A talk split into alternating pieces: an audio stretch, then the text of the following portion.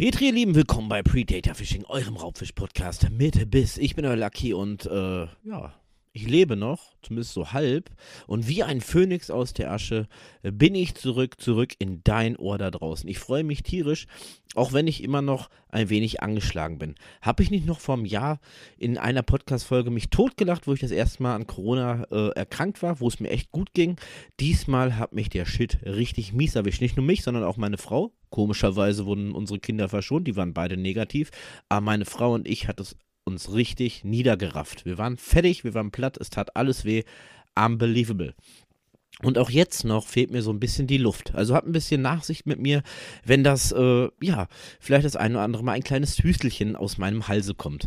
Das kann passieren. Wichtig ist einfach nur, ich wollte euch noch ein kleines Lebenszeichen geben und ich habe mir in dieser ganzen Zeit Gedanken gemacht. Gedanken um mich, Gedanken um uns, wir sind jetzt Eltern und Gedanken um meine Gesundheit. Ja, das ist ganz wichtig, vor allem wenn es einem scheiße geht.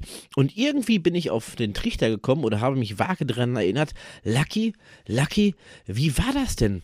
Damals, da ist doch mal was passiert und äh, ich habe mich daran erinnert und ich habe darüber nachgedacht, habe so ein paar Erinnerungen in meinen Kopf zurückgerufen und damit befinden wir uns heute nach ein bisschen Pause wieder in der nächsten Real Talk Story, ihr Lieben. Und zwar geht es mit dem Thema mit dem Hashtag oben drüber um das Thema Angler retten Leben. Eine verrückte Geschichte, eine emotionale Geschichte und ich hoffe, du bist gespannt, was ich vor ungefähr drei Jahren mit zwei Kumpels in Holland erlebt habe, weil das war richtig Wahnsinn. Also zurücklehnen, entspannen wir uns alle hören dem Lucky ein bisschen zu und wir fangen einfach ganz von vorne hier an. Ganz von vorne heißt, wie ist das Ganze entstanden? Ganz einfach, ich habe, ja, vor, vor, gut drei Jahren habe ich mein Mobilheim in Holland gekauft. Der eine oder andere mag es wissen, der mich vielleicht auf meinen anderen Kanälen verfolgt.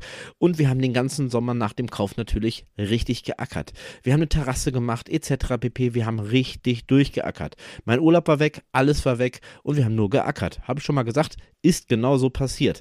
Und äh, gegen Ende des Jahres habe ich mir gedacht, so Lucky, jetzt hast du genug geackert. Das Ding ist eigentlich Bombe. Ähm, du bist in Holland. Ganz ehrlich, was willst du in Holland anderes machen außer Angeln? Und äh, ja, dann habe ich mir folgendes überlegt, ihr Lieben. Ähm, ich schreibe zwei meiner Kumpels an, ob die nicht Bock hätten, spontan ein Wochenende mit mir nach Holland zu fahren. Und ja, was soll ich sagen? Wir sind alles Angler. Natürlich hatten die Lust und es ging auch relativ schnell, relativ spontan. Und äh, ich muss dazu sagen, weil das so lange her ist und ich die Jungs nicht gefragt habe im Nachhinein für die heutige Podcast-Folge, weil das mal wieder absolut spontan war, äh, ob ich ihren Namen nennen darf, weil ihr kennt das vielleicht oder der eine oder andere mag es von euch kennen. Die Frauchen zu Hause, die haben nicht immer Bock, dass ihr angeln geht. Und ich weiß nicht, ob die wirklich gesagt haben, so, boah, wir müssen jetzt ein bisschen angeln gehen mit dem Lucky, der lädt uns ein nach Holland. Ähm, könnte auch sein, dass die eventuell gesagt haben, ja, äh, wir müssen ihm helfen, Mobilheim renovieren. Von daher nenne ich die beiden Kollegen einfach mal für diese heutige Folge Tim und Tom. Jawohl. Und mit Tim und Tom ging es los Richtung Nordholland. Wunderbar. Und ähm, da der eine oder andere mich jetzt in letzter Zeit öfters mal gefragt hat oder mich Kommentare erreicht haben, Lucky, kannst du nicht mal, wenn du Routen, Montagen und sowas vorstellst, ein bisschen ins Detail gehen? Wir sind, äh, beziehungsweise auch deine Hörer sind halt auch noch teilweise Angelanfänger. Möchte ich das hiermit jetzt und right now das erste Mal wirklich machen? Premiere, ich versuche etwas zu erklären. Hm, ist ja wie bei Löwenzahn. Fangen wir einfach mal an. Wir haben unsere Tackle-Sachen gepackt. Natürlich viel zu viel, das ist immer ganz wichtig. Man muss immer Unmengen an Köder für zwei, drei Tage Angeln mitnehmen. Damit könnte ich auch ein Jahr angeln, aber für zwei, drei Tage. Denn es ist besser, etwas zu haben, anstatt was zu vergessen. Das ist schon mal ganz, ganz wichtig ich habe mich oder wir haben uns jeder entschieden, wir nehmen jeder eine aktive Route mit, das heißt eine Spinfish-Route, um aktiv auf die Räuber Hechtzander Barsch zu jagen und eine passive Route für eine Köderfischmontage. Denn ihr müsst wissen, gerade im Ende der Jahre, äh, am Ende der Jahre am Ende der Jahre, nein, am Ende eines Jahres zur Winterjahreszeit, so ist besser, ähm, mögen die dicken, fetten Hechtmodis auch mal ganz gerne passive Routen, dann sind die gar nicht so aktiv wie im Sommer, wollen vielleicht aktiv nicht unbedingt jagen, sondern lieber so einen richtig schmackofatzigen Köder fressen, der da einfach so rumdümpelt. Ganz wichtig, Köderfischmontage funktioniert auch im Sommer, aber im Winter besonders. Jetzt ist natürlich die Frage, was brauche ich dafür? Wenn ich jetzt von Angeln gar keine Ahnung habe, keine Route habe, was brauche ich für eine Köderfischmontage? Wir fangen einfach mal ganz sexy von vorne an. Wir brauchen erstmal eine Route. Und da brauchen wir eigentlich gar nichts Spezielles. Ich weiß, der eine oder andere große Hersteller, der mag jetzt auch extra Köderfischrouten. Ähm, auf den Markt geschmissen haben, aber im Prinzip tut es ein relativ dicker Stock. Er sollte nicht zu dünn sein, denn ähm, ihr seid natürlich nicht aktiv an der Route, um direkt äh, anzuschlagen oder sonst irgendwas. Und deshalb sollte der Stock schon mal nicht unbedingt zu dünn sein. Also definitiv keine UL-Route wie beim Forellenangeln. Ganz wichtig. Dann solltet ihr darauf achten, dass die Route auch nicht zu kurz ist. Natürlich gewässerbedingt, wenn ihr jetzt nur an kleinen Poldern angelt, könnt ihr auch eine kleinere Route nehmen. Aber in dem Fall, sag mal, um äh, alles abdecken zu können, weil auch mit großen Routen kann man nie, äh, nahe Auswürfe äh, tätigen, nur halt mit kurzen Routen keine Weite, äh, keine weiten Würfe, sollte die Route schon so gute drei Meter sein. Würde ich mal sagen, drei Meter ist ein gutes Allround-Paket, da kann man weit auswerfen, nah auswerfen, ist gerade für größere Gewässer oder Seen wunderbar. Also drei Meter Route, nicht zu kurz. Dann fangen wir einfach mal an. Ähm, ich würde euch dringendst empfehlen, mit einer Rollengröße von 3000 anzufangen kann auch ein bisschen höher sein, aber 3000 sollte es auf jeden Fall sein. Und was der ganz, ganz große Unterschied ist zum aktiven Fischen, so wie ich es ja gerne mache mit der OL-Route, mit der Spinfish-Route, ich finde, es ist Must-Have, dass auf einer Köderfisch-Route eine monophile Fischnur verbaut ist. Und die sollte auch nicht zu dünn sein, denn denkt dran, Hechte, äh, gerade am Freigewässer, da können immer mal ein bisschen Gestrüpp sein, irgendwelche Hindernisse. Und das ist richtig mies, wenn eure Schnur ziemlich schnell reißt. Und natürlich könntet ihr natürlich auch euren Traumfisch erlangen, gerade in Holland. Und die haben richtig Power, das sind richtige Granaten. Also definitiv keine zu leichte Route, keine zu dünne Schnur, ganz wichtig. Und ähm, ja, dazu natürlich auch ein bisschen Vorfachmaterial bzw. Vorfachschnur, wenn Hechte im Gewässer zu finden sind oder wenn es sein kann, dass ihr auf Hechte stößt, tut euch selbst einen Gefallen, benutzt Stahl- oder Titanvorfächer. Die Hechte, die haben große Zähne, die hacken auch gerne mal in die Finger, aber gerade für Angelanfänger, Stahl-Titan-Vorfächer, seid ihr auf der äh, sicheren Seite. Die sollten auch nicht zu kurz sein, denn ähm, gerade in dem Köderfischbereich könnt der Hecht auch mal daneben schnappen und dann ist eure Schnur fratze und der Fisch ist weg und der Köder ist weg und alles ist scheiße. Deshalb schönes langes Stahl-Titan-Vorfach. Aber natürlich, das ist nicht alles. Wir können ja nicht einfach nur den Köderfisch ins Wasser werfen, die Schnur daneben legen und dann passiert irgendwas. Nein. Also fangen wir einfach mal von vorne an. Wir haben die Hauptschnur, etwas dickere monophile Schnur. Darauf sollte dann die Köderfischpose sein. Das ist, äh, ja, kann eine Art Birnenpose sein, also ein bisschen dicker. Muss auf jeden Fall äh, vom Traggewicht so sein, dass sie euren Köderfisch halten kann. Oder es gibt auch, und die nehme ich sehr, sehr gerne, eine Segelpose, schimpft sich das kleine äh, Spielzeug. Und die finde ich sehr, sehr geil. Da sind oben so Lamellen drauf. Und wenn gerade am Freigewässer der Wind ordentlich pfeift, bewegt sich eure, äh, eure ganze Montage inklusive Köderfisch. Und dann könnt ihr große Bereiche abfischen, ohne eigentlich irgendwas zu machen. Ich bin ja auch so ein fauler Typ. Ich feiere das Ding gnadenlos. Vor allem kann man das Ding auch mal ganz geil, und da wissen wir ja, ähm, halten sich ja auch sehr gern unsere Raubfischfreunde auf, äh, unter die Brücke treiben lassen. Ihr müsst da nicht gezielt werfen. Der eine oder andere, der gerade am Anfang steht, weiß sowieso noch nicht so genau, wie werfe ich meinen Köder irgendwo hin, dass der auch da landet, wo ich will. Ich weiß es nach 30 Jahren nicht, aber mit dieser Lamellen, in Anführungsstrichen Segelpose, kann man das Ding auch schön darunter treiben lassen. Super Gimmick, sehr, sehr cool, feiere ich total ab die Pose. Darunter sollte natürlich auch ein Schnurstopper stehen, damit wir später auch die ähm, Tiefe festlegen können, wo unser Köder abseits der Pose treiben kann. Wichtig. Danach kommt ein dickes, fettes Blei, damit auch alles schön so hängt, wie es hängen soll. Dann noch ein kleiner Schnurstopper würde ich immer nutzen, bevor der Karabiner kommt, um einfach den Karabiner zu schonen. Nicht, dass das Blei da mal runterrutscht, normalerweise ist es fest, aber ihr kennt Predator Fishing, ihr kennt mich, es passieren auch mal Malöre beim Angeln. Von daher Schnurstopper auf jeden Fall vor den Karabiner. Dann kommt dieses besagte Stahl-Titan-Vorfach in etwas größerer Länge und davor ähm, ja, zwei Haken gespannt. Der eine oder andere schwört auf zwei Drillinge. Ich nehme ganz gerne einen Drilling und einen Einzelhaken, um einfach nur den Fisch am Ende mit dem Einzelhaken so zu befestigen und den Drilling eigentlich, um den Fisch dann wirklich äh, in den Catch, in den Drill zu kriegen da streiten sich die Geister. Muss jeder für sich wissen, wie er es macht. Ich bin auch jemand, ich nehme sehr, sehr gerne etwas kleinere Drillinge, ist so Aberglaube von mir, aber ich finde oder denke, falls doch wirklich mal ein Fisch abgeht bei dem Köder oder bei der Köfi-Montage und ähm, der hat die Haken oder die, die Haken noch in der Schnauze, dass es vielleicht für den Fisch angenehmer ist oder vielleicht einfacher ist, die Haken loszuwerden, als wenn wir so dicke, übertrieben große Drillinge nehmen Muss man nicht machen, ich mache so, jeder so wie es, wie er es mag. Und natürlich dann der Köderfisch. Und jetzt gibt es ähm, ja zwei Variationen. Das ist jetzt gerade die Montage zum Köderfischangeln mit der Pose. Da ist es ganz, ganz wichtig, dass ihr vorher die Luftblase des Fisches durchstecht, entweder ja, mit einem Messerchen oder sonst irgendwas zu finden. Gibt es genug Bilder im Internet. Ähm, wo die Luftblase bei den einzigen Köderfischen sitzt, ist auf jeden Fall wichtig, dass ihr die durchstecht, damit der Fisch auch untergeht. Weil sonst äh, ja, hat die ganze Montage einfach keinen Sinn. Sagen wir es einfach mal so. Es gibt auch noch eine zweite Variante. Wir bleiben bei der Rute, Rolle und äh, Hauptschnur und auch Vorfach äh, mehr oder weniger auf der gleichen Seite. Denn wir können auch Köderfische vom Grund auf auftreiben lassen und die unten, äh, von unten passiv anzubieten. Da würde ich beispielsweise entweder ein dickes Grundblei nehmen oder so ein Tiroler Holzchen oder ein ganz, ganz, oder was heißt ganz schweren, gewässerbedingt, halt unsere geliebten Bodentaster von der Marshmallow Ninja äh, Montage. Da ist dann wiederum ganz wichtig, dass ihr die Schwimmblase nicht durchstecht, weil der Fisch soll ja auftreiben. Der soll ja abseits von eurer Montage nach oben schwimmen. Ganz wichtig. So, das erstmal zur ja, Basic zum Köderfischangeln. Ähm, eins noch gesagt, je nachdem, was euer Zielfisch ist, ob Barsch, Zander oder auch Hecht, Köderfische oder auch im OL, äh, nicht im OL-Bereich, im Spinfish-Bereich, Fische sind teilweise wählerisch.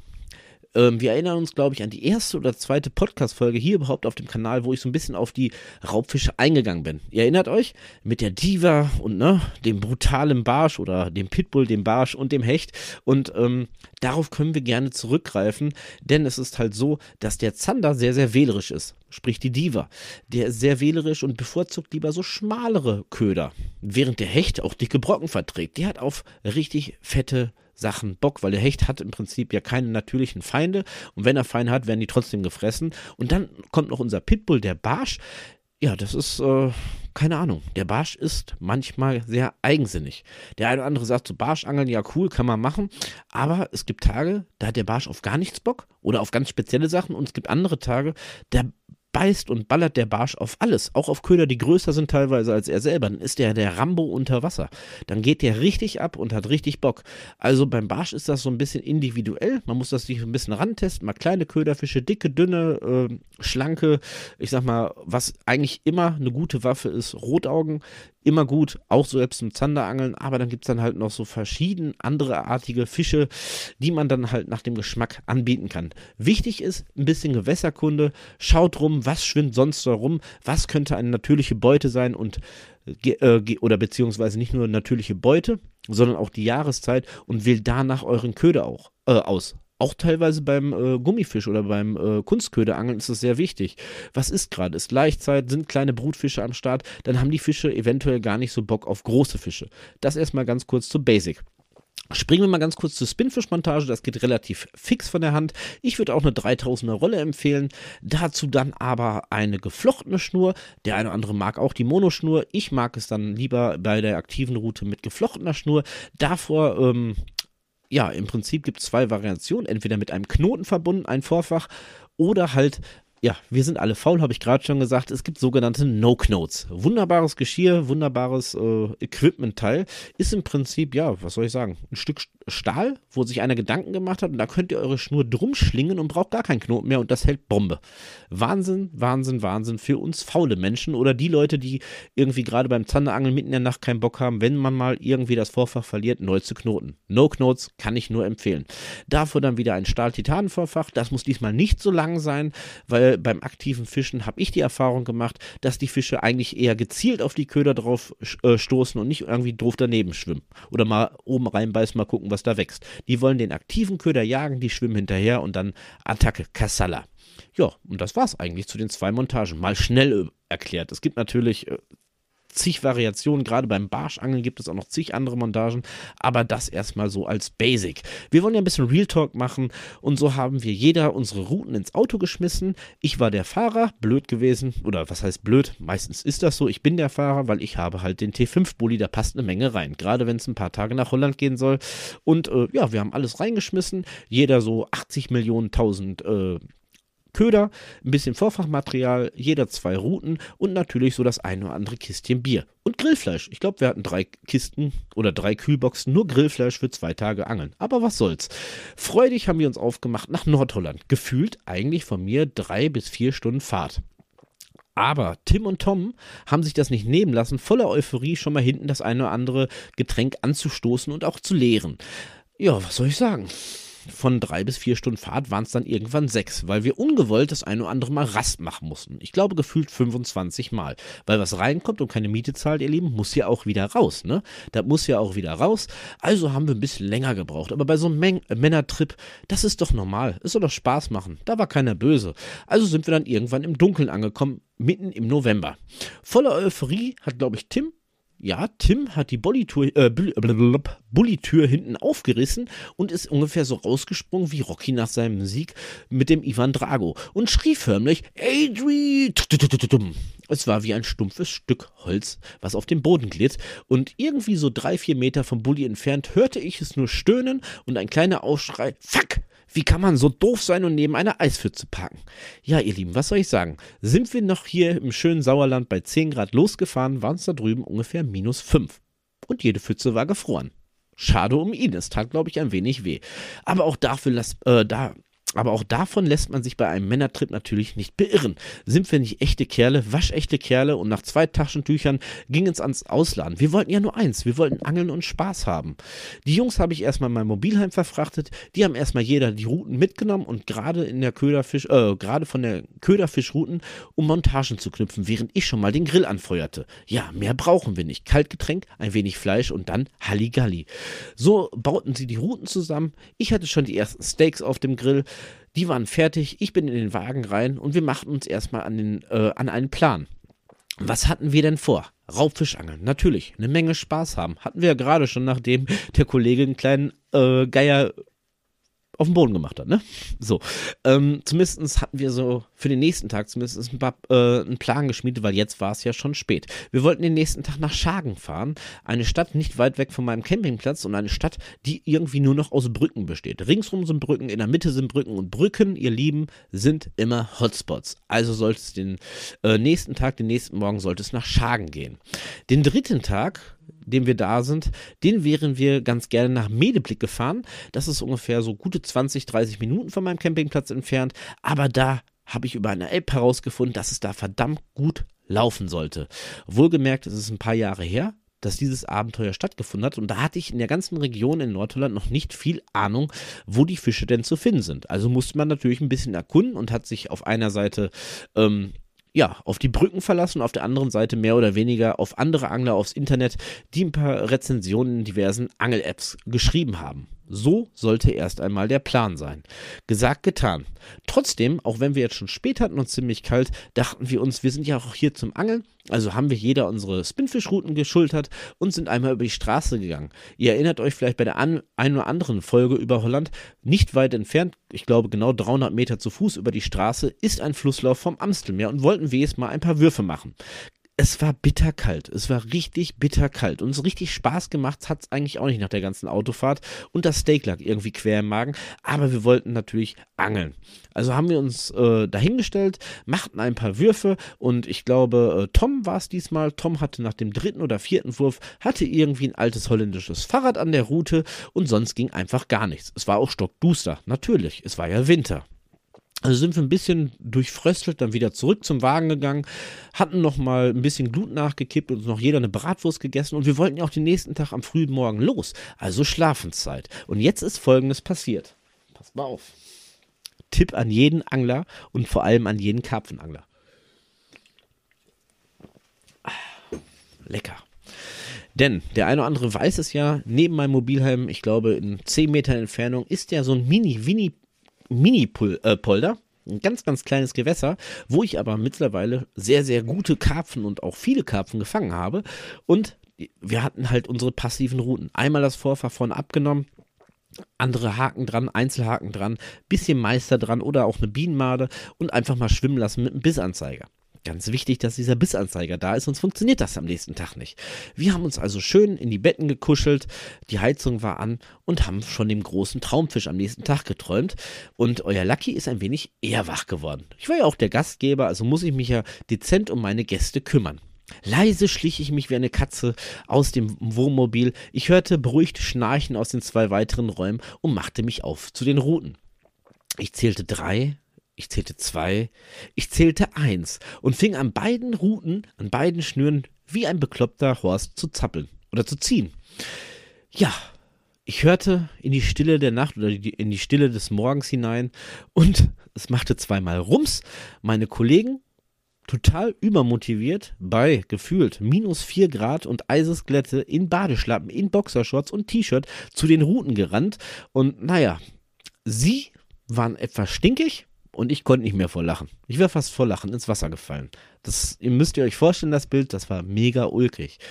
Ich ziehe wirklich an dieser Schnur und es dauerte wirklich keine drei Minuten, also Bestzeit, die könnten auch bei der Feuerwehr anfangen, dass die wirklich alle stehen und liegen gelassen haben. Ich glaube, der eine ist wirklich aus dem Bett gefallen, weil er sich so erschrocken hat und die standen fast splitterfasernackt bei Eiseskälte mitten auf dem Campingplatz morgens um halb sechs. Wahnsinn. Ein Bild der Götter. Zwar nicht ganz so ästhetisch, aber lustig. Egal. Nachdem ich dann zweimal oder dreimal einen in den Nacken gekriegt habe, sie sich zehn Minuten beklagt haben, ging es erstmal wieder zurück ins Mobilheim. Sachen packen, anziehen und los. Und so sollte die äh, wilde Hatz begangen, äh, beginnen. Natürlich noch im Stockdunkeln, es war ja Winter.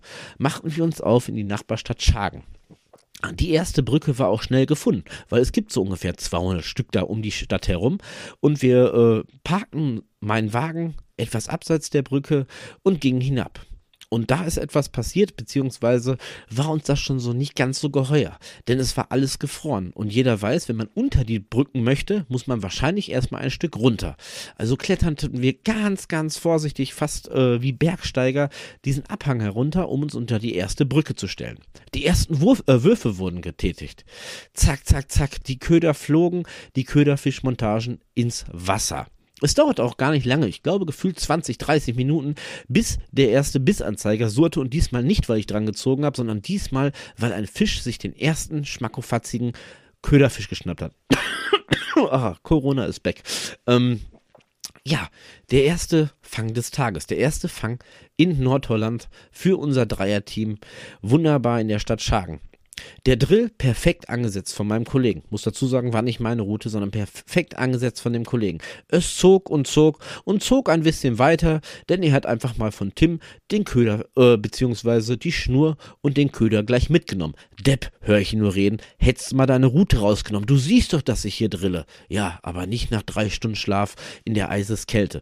Trotzdem konnte er den Fisch landen und der erste Fisch, es sollte sich äh, zeigen, was ich am Anfang gesagt habe, war ein stattlicher Barsch von, hm, würde ich mal sagen, 25, 28 Zentimeter, der sich da wirklich diesen 10, 12 Zentimeter großen Köder bzw. Köderfisch äh, einverleiben wollte und direkt mal am Drilling hängen geblieben war. Wow, Petri Heil uns. Wunderbar, so kann es doch weitergehen. Und es sollte auch so weitergehen, denn der zweite Fisch äh, war gar nicht so weit entfernt. Diesmal war ich es, der ihn äh, gekonnt über meinen Gummifisch, äh, Spinfish-Montage ausdrillen konnte. Ein kleiner Hecht. Nicht größer als ein kleiner Schniepi, aber immerhin ein Hecht. Wow, super geil. Wir waren richtig, richtig stolz auf uns, dass etwas funktioniert. Leider war es das auch dann erstmal, denn wir angelten noch so eine Stunde, anderthalb weiter, hatten noch ein bis zwei Fehlbisse und dachten uns, okay, aber wir haben ja noch 199 andere Brücken, also schnell wieder ins Auto, Sachen gepackt und weitergefahren.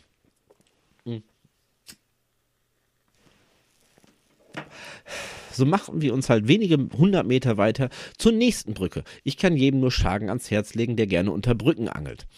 Blöd an der ganzen Geschichte ist, dass meine Motivation vielleicht etwas zu äh, gierig war und ich etwas zu faul. Denn anstatt meinen Kunstköder von meiner Spinfish-Route abzumachen, habe ich gedacht, ich tue die in, das, äh, in die Öse der Angel, da passiert schon nichts. Blöd ganz blöde Geschichte. Denn wisst ihr, wie schwierig es ist, einen Drilling aus einer Polstergarnitur oder aus einer Polsterbank in einem T5-Bully zu lösen? Fast unmöglich. Der Bully war aber damals noch fast neu und ich wollte weder Löcher machen noch sonst irgendwas. Also habe ich MacGyver-Style getan, wie ich nur konnte. Ich habe Hakenlöser genommen. Ich habe, weiß ich nicht, alles Mögliche versucht und meine zwei Kumpels sind schon mal ans Wasser gefahren oder gegangen, beziehungsweise gefahren war ja nicht mehr. Sie sind schon mal zur Brücke gegangen und haben freudig weitergeangelt, haben mich im Stich gelassen. Und ich denke mir so, super lucky. Hast du schon wieder Scheiße gebaut? Ja, ich glaube, ich habe gefühlt eine halbe Stunde gebraucht, bis ich dann wirklich, also Tatortreiniger hätten es niemals in Erfahrung bringen können, dass da jemals ein Haken drin saß. Ich habe es echt sauber abgekriegt, aber es war richtig schwierig. Es sei gesagt, Drillinge aus Fingern zu bekommen, ist noch schwieriger. Hört man so. Besser nicht. Also bin ich dann zu den Jungs hinuntergestapft. Der Abhang war diesmal nicht so steil, wir hatten Glück, aber das Gewässer war jetzt auch nicht so der Hit, denn äh, es war relativ flach und darunter war sehr, sehr viel Stein. Und jetzt kommt der ein oder andere von euch, erfahrene Raubfischangler vielleicht unter euch, die hier gerade zuhören, die sagen, boah, Steinpackung, mega, da sitzt der Fisch. Ja, aber nicht, wenn man irgendwie bei den ersten fünf Auswürfen dreimal den Köder und das Vorfach und alles andere verliert, weil alles irgendwie in der Tiefe des Gewässers hängen bleibt. War nicht unseres, wir wollten ja angeln und nicht irgendwie äh, Ködersuche spielen oder einfach Knoten lernen. Von daher haben wir den Spot aufgegeben und sind weitergezogen. Mal kurz einen Schluck trinken. Und sind weitergezogen und diesmal ein wenig in Richtung Stadt. Also wirklich nicht außerhalb von der Stadt, sondern schon so ein bisschen ins Zentrum und wollten es einfach mal abseits der Brücken versuchen, ähm, in den Poldern zu beangeln. Und das Geile ist, auch die Polder sind von Fußgängerbrücken übersät, würde ich fast behaupten. Ähm, von daher haben wir auch Brücken gefunden und haben da noch ein wenig weiter geangelt. Und jetzt ist folgendes passiert, mein Freund, der mir gerade hier aufmerksam zuhört. Es ist eine richtig geile Sache, oder was ist geile, aber es war lustig auf jeden Fall. Ähm, denn ihr müsst euch das anders vorstellen wie in Deutschland. Der eine oder andere war vielleicht schon mal in Deutschland an irgendwelchen Flüssen angeln. Wenn da Passanten kommen, ich sage mal, in Deutschland ist Angeln noch nicht so modern. Im Gegenteil. Die meisten denken, wir sind bestialische Bestien, die einfach nur irgendwas töten wollen. Die sehen den Sport nicht dahinter, die sehen die Leidenschaft nicht dahinter. Außenstehende. Und ich hoffe ja, dass ich mit dem Podcast nach und nach den anderen von euch da draußen mal ans Gewässer bekomme oder euch mal vielleicht direkt Bilder auf Instagram zeigen kann, dass wir eigentlich Naturfreunde sind. Also ich glaube, oder beziehungsweise nein, ich bin fest davon überzeugt, dass ein richtiger Angler, der das Angeln liebt, wenn er an einem Spot ist und irgendwo angelt, der nicht nur angelt, sondern halt auch guckt, dass beispielsweise von irgendwelchen Jugendlichen, Campern, was auch immer da vorher war oder Spaziergängern, jeglicher Müll auch sorgfältig verschwindet. Wir Angler, wir sind so, wir lieben die Natur. Und äh, das sehen halt in Deutschland noch nicht ganz so viele Leute. Die denken eher, wir sind bestialische Bestien und Mörder. In Holland aber ist das anders. Holland ist revolutionär. Da sind wir Angler gefragt. Wie kleine Influenz, äh, Influenz-Stars, kann man nennen, ja. Influenza ist irgendwie für mich eine Krankheit. Aber ihr wisst, was ich meine. Also wie kleine Stars, wenn man da mit der Route unterwegs ist, dann kommen die Passanten. Aber nicht, um dich irgendwie ins kalte Wasser zu schubsen oder dich anzumeckern. Nein, die sind hoch interessiert, was du da machst. Ob du was gefangen hast, die bleiben stehen, gucken. Super coole, entspannte Menschen. Was vielleicht nicht ganz unbedingt oder nicht, oder was vielleicht, ja, ich weiß es nicht. Ähm, überspringen wir dieses Thema und machen das später. Nein, ich wollte sagen, was eventuell auch daran liegen könnte an diesen komischen holländischen Zigaretten. Das habe ich gesucht, in einem Satz unterzubringen. Und so kam es auch an diesem besagten Tag. ah, ja, da hatte ich noch kein Corona. Ähm, wir hatten ein paar Passanten um uns rumgeschart, konnten auch noch zwei, drei Fische fangen, mitten in der Stadt. Und auf einmal, ich nenne ihn liebevoll Onkel Hugo, äh, Onkel, on, Onkel Hugo. Ja, ich hab's heute auch mit dem Sprechen. Wir haben lange keinen Podcast aufgenommen, es ist alles neu. Ich nenne ihn liebevoll Onkel Hugo. Onkel Hugo kam mit seinem knallgelben Fahrrad angefahren und das war ein Bild der Götter. Stellt euch das mal vor, ein knall gelbes Fahrrad. Kein Mountainbike, sondern diese holländischen Klappfahrräder. Knallgelb. Onkel Hugo, es war ja Winter, in so einer Downjacke und so, ähm, wie nennt man das, so eine Trappermütze, ja, so komplett ins Gesicht gezogen. Und darunter hatte der einen Bart wie Gandalf. Also war ein älterer Herr. Onkel Hugo. Und der gesellte sich auch dahin. Äh, in so einem gebrochenen Deutsch begrüßte er uns und fragte auch so, was so los ist. Und in dem Moment hatten wir aber, oder beziehungsweise in den nächsten Minuten hatten wir aber keinen Biss. Und irgendwann sagt Onkel Hugo, Jungs, komme, komme. Hä, was komme? Ja, ein bisschen reden. Okay. Zu unserem Erstaunen zauberte er aus seiner Satteltasche ein paar Heineken-Dosen. Das ist Bier.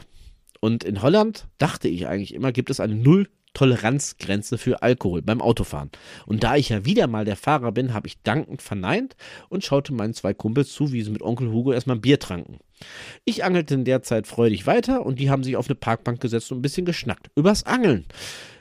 Beim zweiten Blick oder beziehungsweise es kitzelte meine Nase und ich roch etwas Komisches und schaute nach hinten.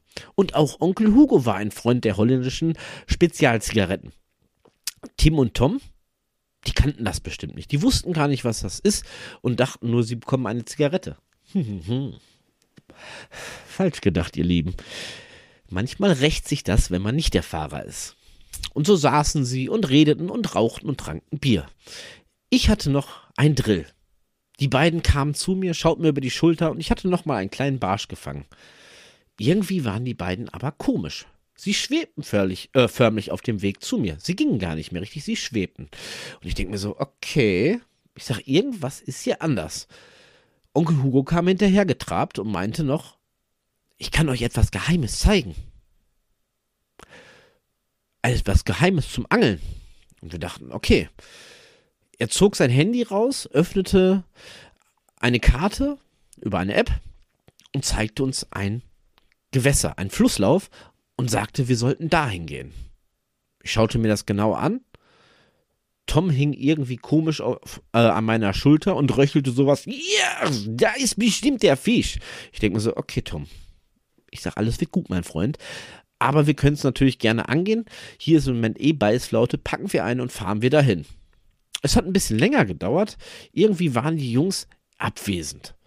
Sie haben sehr, sehr lange gebraucht, ihre Routen diesmal ins Auto zu legen, aber irgendwann saßen wir da drin. Während der Fahrt surrten sie das Lied von Biene Meier und ich denke mir so, irgendwas ist hier wirklich im Busch. Nach kurzen zehnminütiger Fahrt sind wir an diesem geheimen Spot angekommen und packten unsere Routen aus. Ich stieg aus, schulterte meine Route, nahm meine Tackeltasche und machte mich schon auf den Weg. Tim und Tom saßen immer noch in dem Auto. Ich sag, Jungs, ich sag, wir sind da. Jo, Schilmer, Bruder. Ich sag, was ist denn los? Ich sag, wir wollen noch angeln. Ach ja. Und auf einmal waren sie wieder klar und unterwegs. Los ging's. Zum Gewässer. Wir kamen an einer Brücke an und ich war mir nicht sicher, ob ich da angeln wollte. Denn es war zwar eine schöne Brücke, eine große Brücke. Ich glaube, die hat da in Holland so eine Schnellstraße verbunden, aber es war eine sehr, sehr steile Abhang da hinab. Und abseits davon, dass Tim und Tom zumindest ihre beiden noch nicht ganz unter Kontrolle hatten, darf man ja auch nicht vergessen, dass ich auch vor drei Jahren schon Zwillinge hatte und eine liebe Ehefrau. Und ich dachte mir so, willst du wirklich das riskieren, Lucky? Man muss sich das ungefähr so vorstellen, es war fünf Meter Abhang, es war alles gefroren und am Ende dieses Abhangs ja, war eigentlich gar nichts. Kein Ufer, kein Stück, wo man sich hinstellen hätte können, bis natürlich man irgendwie unter diese Brücke geklettert wäre. Im Sommer wäre mir das egal gewesen, weil da gehe ich auch mal zwischenzeitlich beim Angeln schwimmen. Aber bei einer Außentemperatur von gut 0 Grad muss das nicht sein. Vor allem nicht mit Tim und Tom im Nacken. Ich wollte gerade umdrehen, da hörte ich etwas. Und ich dachte eigentlich, der Tom, der hängt dir schon wieder auf der Schulter, Lucky, der stöhnt dir irgendwas vor. Denn es war wirklich ein Stöhnen. Ich hielt inne, horchte und es war nichts. Ich denke mir so, okay, hast dich vielleicht verhört, gehst mal einen Schritt weiter. Auf einmal wurde aus diesem Stöhnen ein ganz, ganz leises Help, Hilfe. Und ich denke mir so, hä? Help, Hilfe? Das kann nicht Tim und Tom gewesen sein. Ich ging den Schritt oder auch zwei, drei Schritte wieder zurück auf die Brücke und es wurde lauter. Ich denke mir so, da ruft doch wirklich jemand auf, äh, nach Hilfe. Ich rief zurück und ich höre nur hier, hier. Die Stimme kam wirklich unter der Brücke her. Was tun, Lucky? Self dich retten oder beziehungsweise nicht in Gefahr bringen oder einem Unbekannten, warum auch immer oder was auch immer der für Probleme hat, zu Hilfe eilen. Und ja, es hat eigentlich nicht lange gedauert. Es gab nur Option B. Ich habe dann zu Tim und Tom gesagt, wir machen unsere Cache auseinander. Die sind ja meistens ein paar also so ein, zwei, drei Meter lang, wenn man die komplett auseinanderzieht und die sind ja relativ stabil. Also bildeten wir eine Menschen-Kescher-Kette und ich bin dann hinab, mehr oder weniger, habe mich an dem Kescher festgehalten, da stand Tim, Tim hatte den Kescher, oben stand Tom und ich stand unten und konnte so mehr oder weniger sicher dann diesen Abhang hinab. Ich schaute unter die Brücke und da saß ein Mann. Und ich denke mir so, warum sitzt du hier? Und er sagt, komm, komm. Ich sag, was ist denn los? Ja, er selber auch Angler. Ganz blöd. Und jetzt nehme ich für jeden, der hier zuhört, wirklich jeden, egal ob erfahrener Angler oder Angelanfänger, passt auf, wenn ihr im Winter angeln geht. Geht A, gerade im Winter, wenn es geht, nicht alleine angeln und B, bringt euch nicht in Gefahr wirklich alleine irgendwo am Gewässer zu sein, gerade im Winter. Und das hat nichts damit zu tun, dass ihr eventuell ins Wasser fällt, äh, fallen könntet. Das wäre absoluter Worst Case, weil ähm, ich sag mal, bei einer Wassertemperatur zwischen minus und 0 Grad, da seid ihr schneller weg, als ihr gucken könnt. Nein, es geht auch um diesen Fall, der da damals passiert ist. Denn der liebe Herr wollte angeln gehen, war fertig mit dem Angeln mehr oder weniger und wollte halt wieder hinaufklettern und ist ausgerutscht und hat sich meines Erachtens irgendwie den Knöchel oder das Bein verstaucht. Gebrochen war meiner Meinung nach nichts. Aber er war halt nicht mehr in der Lage, von der Bewegung alleine diesen Berg hochzukommen. Und ich möchte gar nicht wissen, wie lange er schon da unten gesessen hat. In der Kälte. Alleine.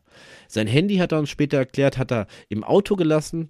Ja, ganz großer Fehler, aber ich tue es halt auch ganz gerne, wenn ich irgendwo am Gewässer bin, damit ich irgendwie im Drill oder so nicht gestört werde.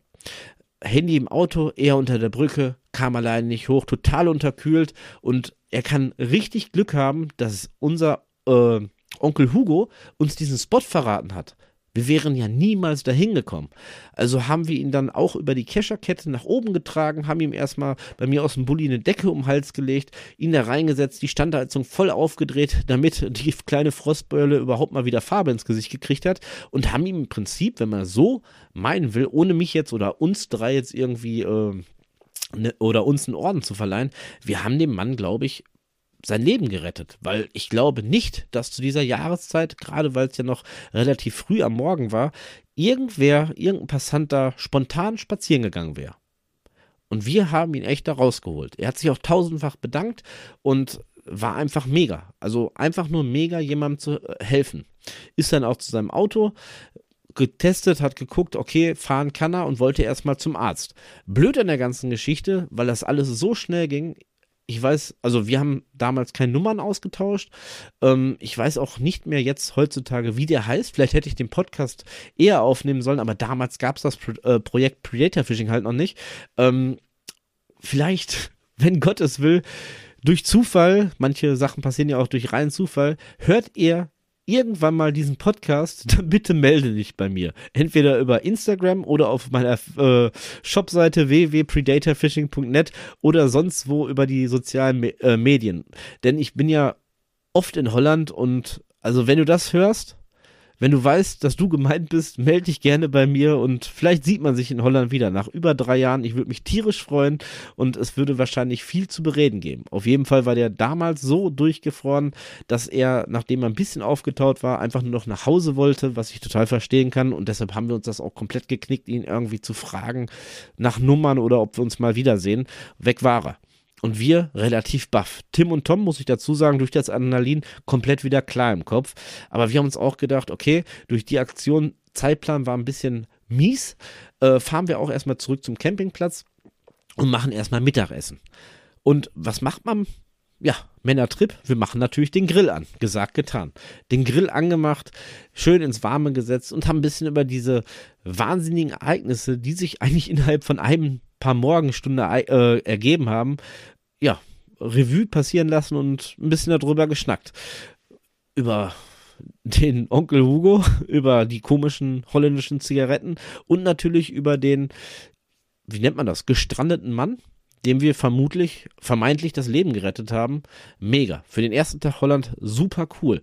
Und ähm, ja, es gab noch zwei weitere Tage an dem zweiten Tag ist auch was sehr Cooles passiert, was jetzt nicht mit einer Lebensrettung zu vergleichen wäre, aber was sehr, sehr Cooles. Und der dritte Tag war eher lustig und dazu die Heimfahrt, die war eine Vollkatastrophe. Und ich möchte es jetzt gerne so tun, weil wir jetzt schon wieder bei 40 Minuten Aufnahme sind. Ich möchte gerne meinen ersten Dreiteiler machen, hier bei Predator Fishing, meine erste dreiteilige Story, weil der zweite Tag, da gibt es sehr, sehr viel zu erzählen. Das wird auf jeden Fall den Rahmen sprengen, dann hättet ihr jetzt auf jeden Fall bestimmt nochmal zwei Stunden Podcast vor euch und dann kommt noch der dritte Tag. Wir machen drei Teile daraus. Ich möchte an dieser Stelle mich nochmal herzlich bedanken für jeden, der das Projekt Predator Fishing supportet, für eure Kommentare, für euer Engagement, wenn es darum geht, mir Tipps und Tricks zu geben.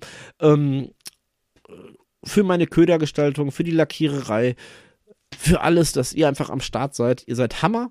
Und ähm, sobald wir diesen Dreiteiler durch haben, kommt noch der Oberhammer, denn ich habe jemanden kennengelernt, der eine oder andere, der meinen Shop kennt, hat es vielleicht auch schon gesehen im Kunstköderbereich. Das ist der Kollege von Brush It Baits, mit dem wir jetzt ein wenig oder mit dem ich jetzt eine kleine Kooperation angefangen habe. Und was der macht, das hört ihr nach den drei Live-Folgen von den also äh, von der Vergangenheit von vor drei Jahren, nach unserem Hol Holland-Abenteuer, nach dem nächsten Männertrip. Danach kommt eine Interviewfolge mit Brush It Bates und dann gehen wir mal wirklich ins Eingemachte rein, wie man denn oder was man denn alles tun muss, um wirklich handgearbeitete Köder zu designen, die wirklich hammergut auf Hecht und Zander jagen. In diesem Sinne, Dankeschön, dass ihr wieder am Start wart. Ich freue mich über jegliche Likes und Kommentare. Bis bald, euer Lucky und passt schön auf, wenn es draußen kalt ist. Ciao, bis dann.